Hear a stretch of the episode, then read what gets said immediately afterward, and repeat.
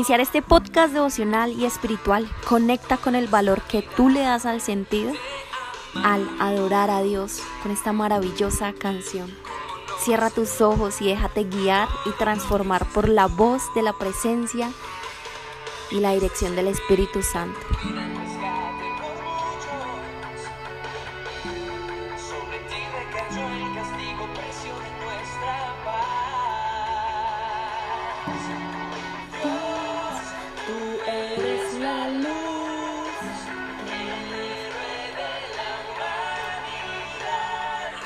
Yo soy.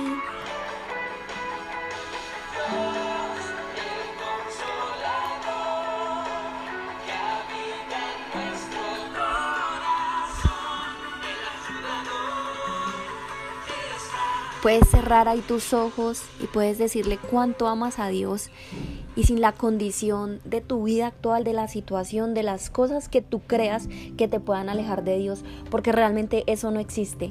Al llegar a estos casi últimos capítulos de 30 mm, días de una vida con propósito, porque vamos a iniciar la segunda temporada con diferentes libros bíblicos, hoy deseo en lo más profundo de mi corazón llamar a la presencia del Espíritu Santo para que sea Él obrando y guiando esta información, para que alimente tu mente subconsciente, que te permita sanar, restaurar, reconocer, que te permita soltar y te permita ser guiado a través de esta maravillosa información que puedas descubrir esa gracia y ese entendimiento, desarrollarte como un líder, porque no es solo en la visión de una empresa, un negocio, quizás lo material, sino que la libertad es la conciencia pura capaz de despertar en ti ese máximo potencial que yace y que ya está en ti y que aún desde el vientre de tu madre, aún desde ese vientre Dios ya lo había formado y Dios ya te había llamado y Dios te ama y quiero que tú sepas cuánto Dios te ama al ser guiado y al cerrar tus ojos con esta información. Así que hoy te voy a revelar varias cosas y hoy te voy a hablar acerca del perdón y por qué es importante el perdón diario. De la palabra perdón conocemos mucho, quiero que tú sepas muchas de las cosas que a veces hacemos. De la palabra perdón conocemos mucho, y aunque conocemos mucho acerca de la palabra perdón, experimentamos muy poco. Así que hoy vas a cerrar ahí tus ojos y vas a pensar en todas aquellas experiencias que no quisieras vivir. Experiencias que te han herido, que te han torturado, que hacen y afectan tu área emocional. Y una de las áreas más importantes que todos deberíamos trabajar y la primera creencia limitante que debemos desatar es voy a tratar como me tratan.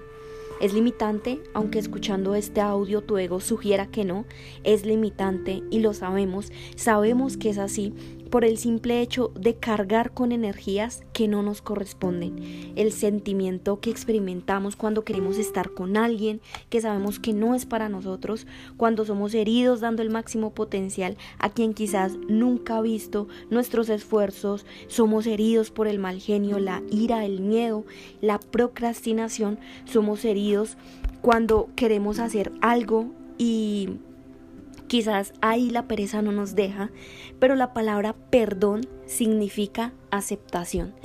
Y si, si todavía tienes los ojos cerrados, quiero que tú reconozcas que hoy debes aceptar, que debes aceptar hoy para soltar y para experimentar una sanidad intencional.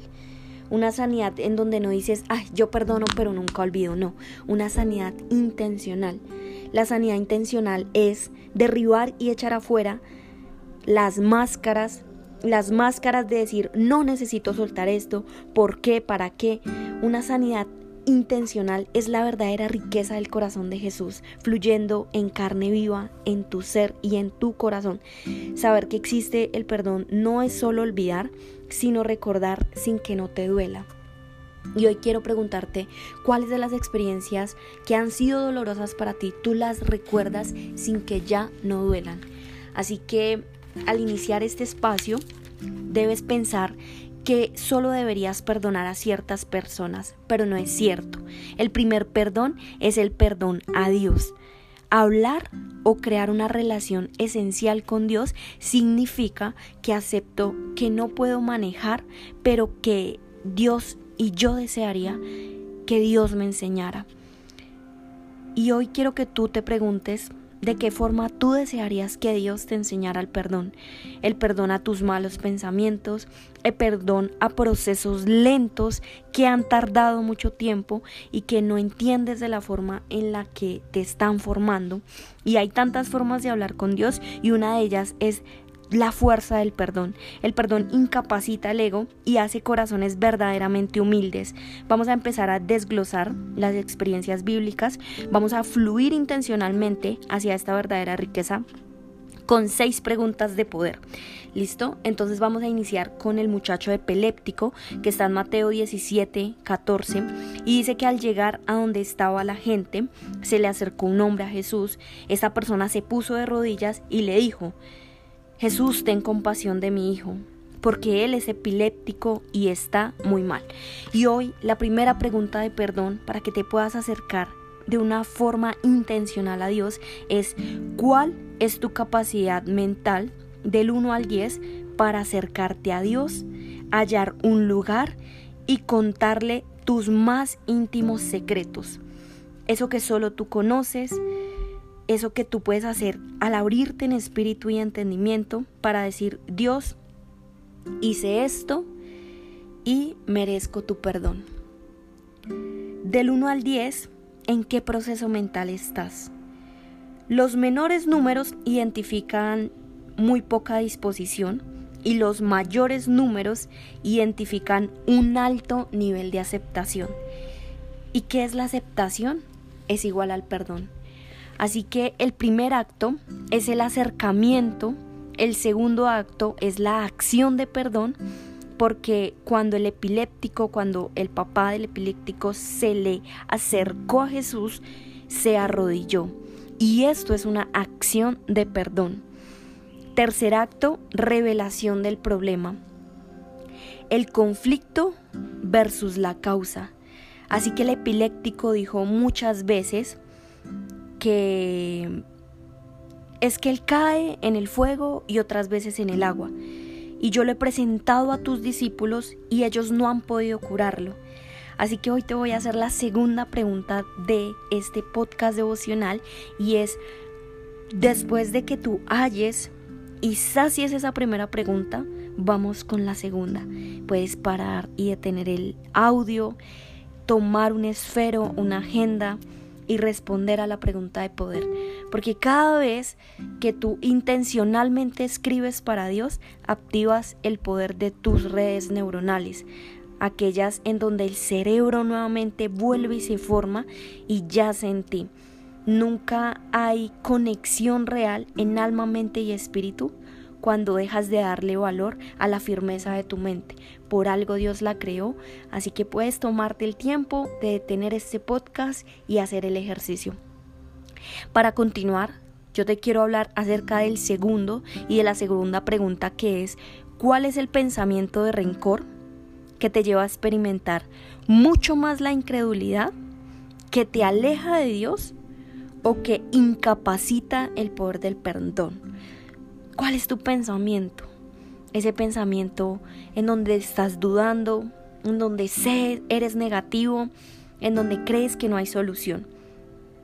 Así que él, eh, te quiero hablar de esta segunda experiencia, que es, él piensa feo de mí, esto está tardando mucho tiempo, esta persona se cree más que yo, eh, ya no merece ni mi saludo, este proyecto es una basura, yo soy así y así no y así voy a ser, nunca voy a cambiar.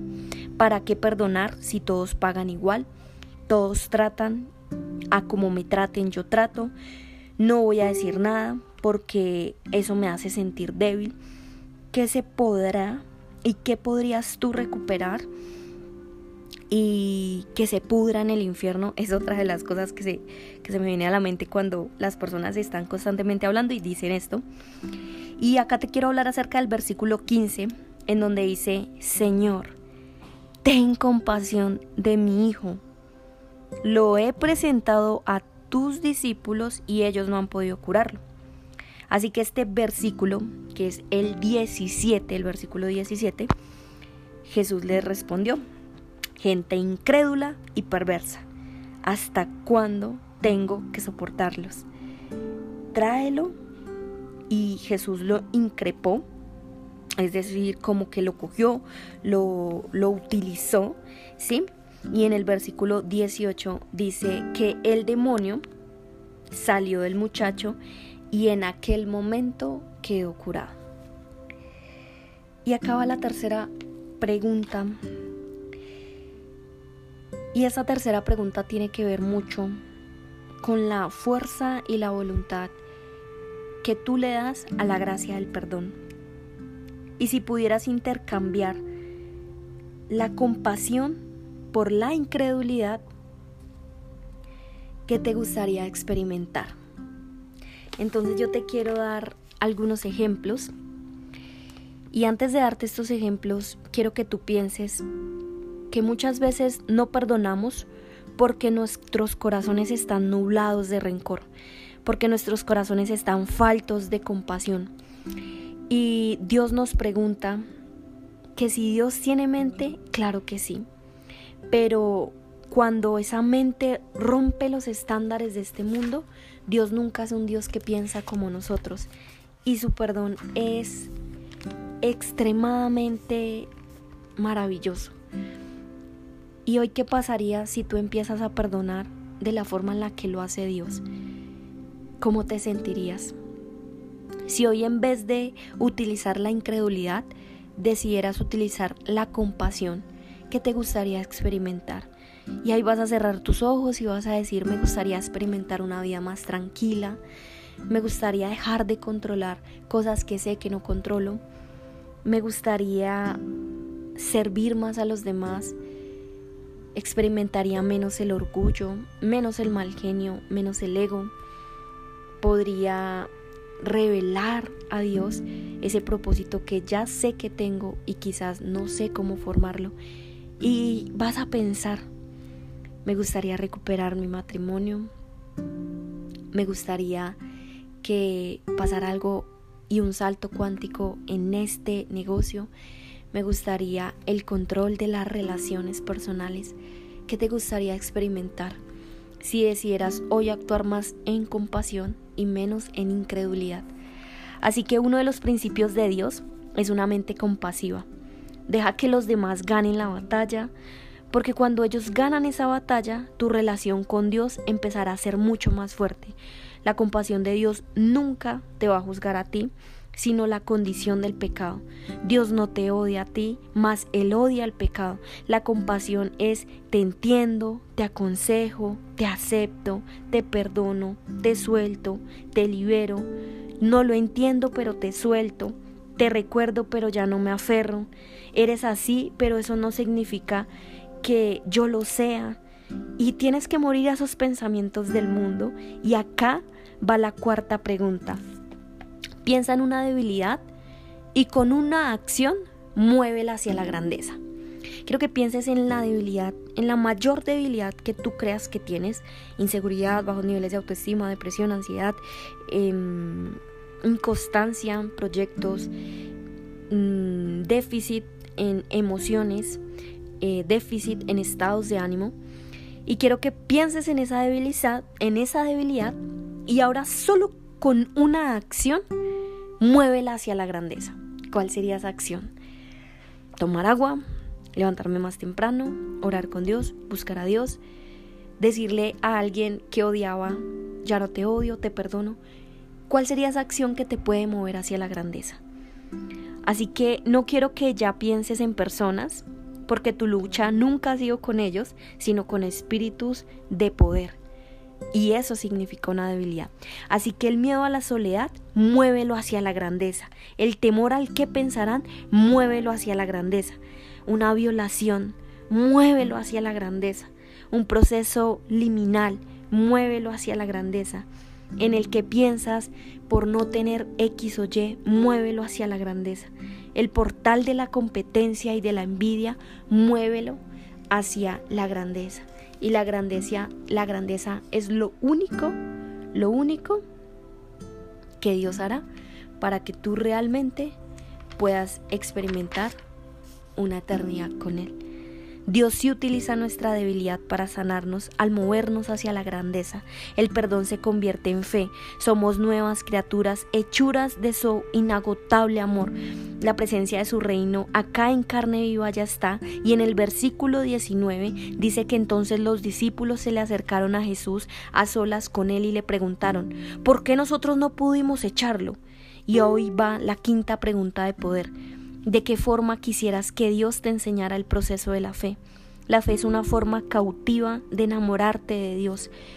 La fe es abrazar a Dios en vez de abrazar al enemigo, convirtiendo esa experiencia en un testimonio de sanación para enseñar a otros, revelando y amando más a tus emociones, estructurando las ideas de este proceso mental Bendecir a quien no te bendice, cambiar pensamientos negativos por creencias empoderantes. Y en el versículo 20 dice, les dijo, por su poca fe no lo pudieron sanar. Les aseguro que si tuvieran fe, como un grano de mostaza, le hubieran dicho a ese monte, muévanse de allá, y él se trasladaría.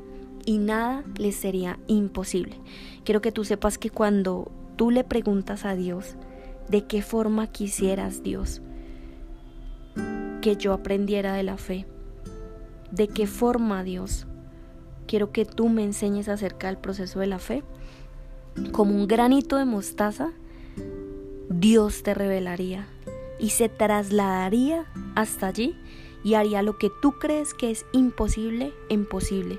Y la sexta pregunta es una declaración en donde puedes unir el perdón con la fe. Si quisieras hacer hoy una declaración en donde tú puedas unir el perdón con la fe, ¿cuál sería? Hoy acepto, reconozco, perdono los espíritus de rechazo. Tengo una fe irrevocable de que he perdonado intencionalmente formando mi carácter para bendecir vidas a través de un proceso que sé que no puedo controlar, pero hoy lo suelto. ¿Cuál sería tu declaración? Te amo, te bendigo, que Dios obre en lo más profundo de tu corazón y sé que Dios te tiene para grandes bendiciones. Hoy cambia esos espíritus de incredulidad por el don de la compasión.